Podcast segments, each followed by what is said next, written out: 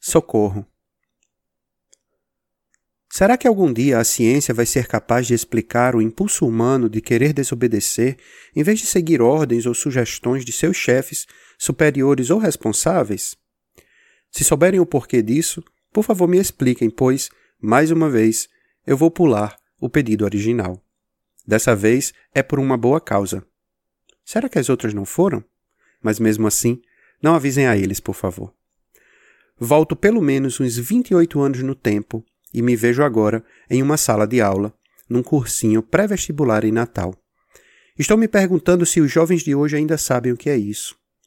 Digressões desnecessárias que só me fazem me sentir mais velho.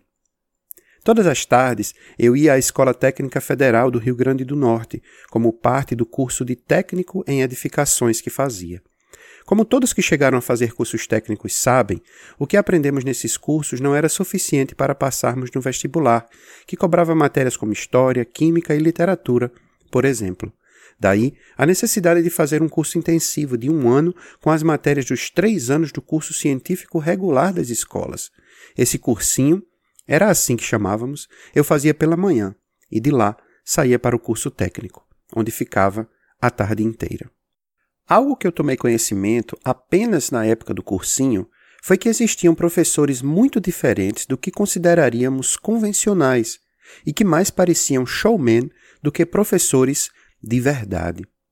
Tinha de tudo em nossas aulas, de seriedade a comédia, de música a contação de história. Além disso, quando esses cursinhos preparavam aulões, ou seja, mega aulas em ginásios para centenas de alunos ao mesmo tempo, muitas vezes eles convidavam professores ainda mais extravagantes. Dentre eles, havia aqueles que cantavam. Alguns deles cantavam músicas ou melodias conhecidas com letras modificadas para explicar algum determinado conteúdo que cairia nas provas. Já outros compunham suas próprias músicas com letras que também abordavam temas específicos. Praticamente em todas as matérias tinha um professor cantor, compositor. Biologia, física, matemática, química. Socorro! Vocês podem estar gritando. Sério que você vai falar de estudo? E por que não? Eu me pergunto. Como em uma ode à nossa capacidade cerebral, o Melody Ship tem feito algo bem semelhante a isso que acabei de descrever. Música que ensina.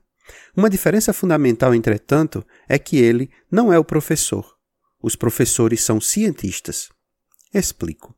Carl Sagan, Neil deGrasse Tyson, Richard Feynman, Bill Nye, Stephen Hawking, Carolyn Porco, Jill Bolte Taylor e muitos outros, muitos outros, escreveram as letras das músicas que compõem esse álbum essencial na coleção de todos que desejamos realmente aprender e progredir.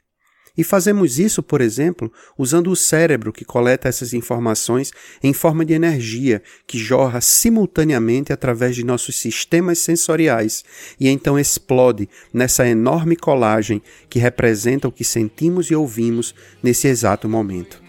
E nesse momento, nessa descoberta, nos sentimos perfeitos, integrais e lindos.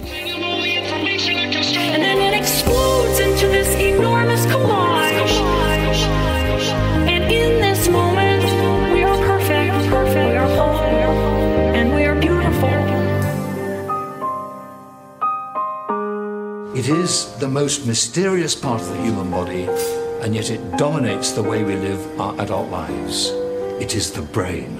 O álbum se intitula Symphony of Science, SOS, e nos leva em uma jornada gigantesca ao redor do universo, pela Terra e outros planetas, mas também adentro de nós mesmos em uma coleção de 23 músicas.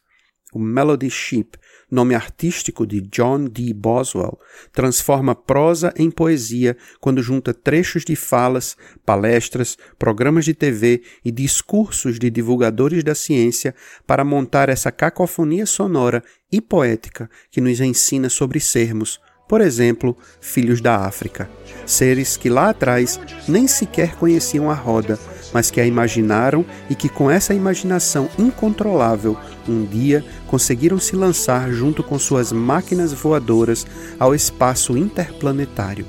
E nada disso foi conseguido por apenas uma mente. Fizemos isso unidos.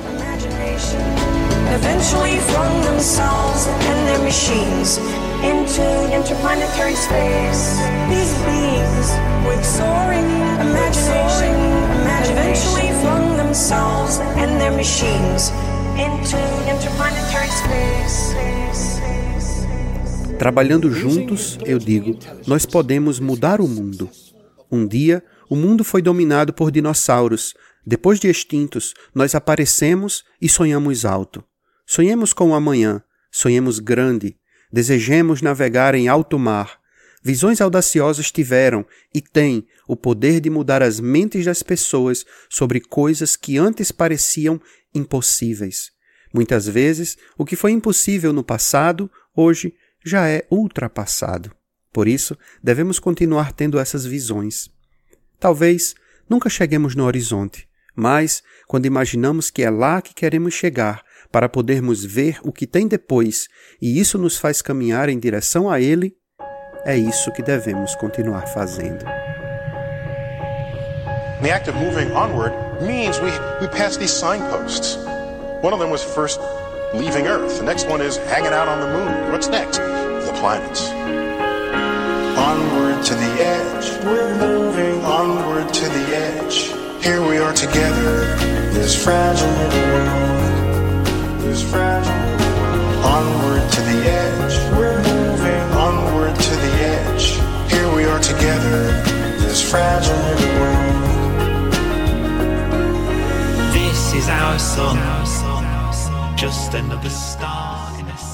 Viajemos na direção dessa borda, desse limite que talvez nunca alcancemos.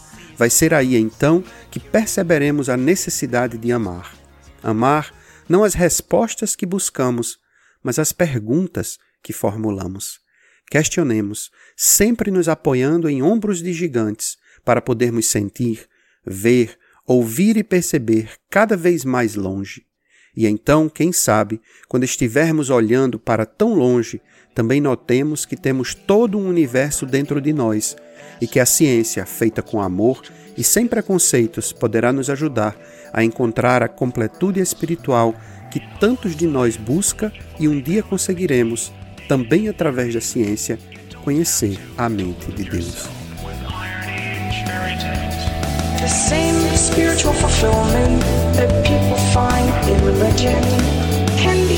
Be found in science by coming to know, if you will, the mind of God. The real world, as it actually is, is not evil, it's remarkable. And the way to understand the physical world is to use science.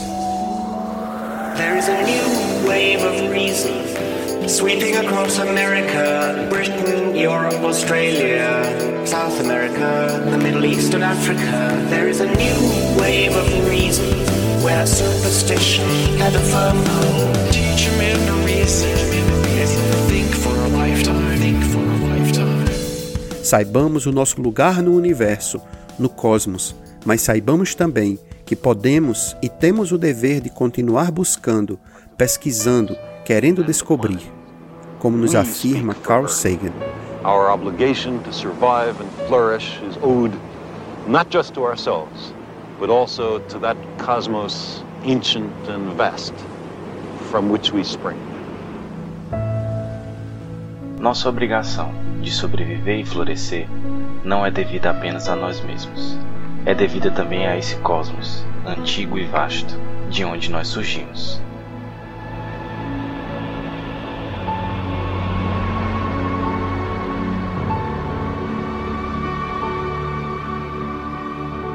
Sobrevivamos, mas, além disso, vivamos.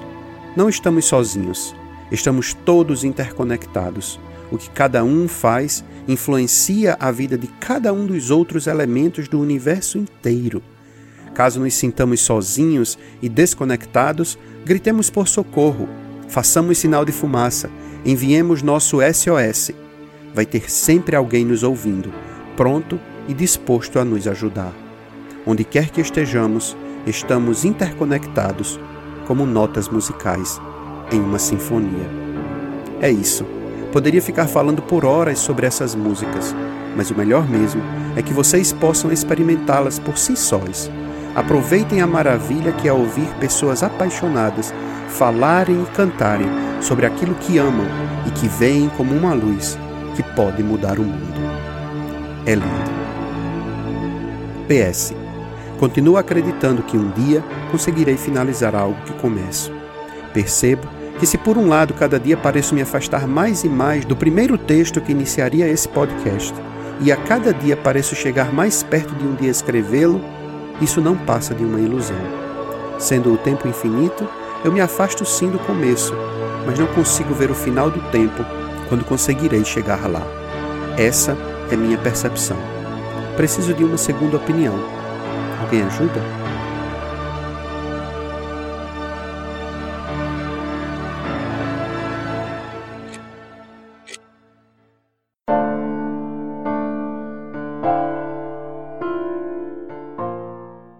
Esse podcast foi editado por mim, Mackenzie, com auxílio de Rude. Você pode nos ajudar dando 5 estrelas no iTunes, fazendo seu comentário e compartilhando com os seus amigos.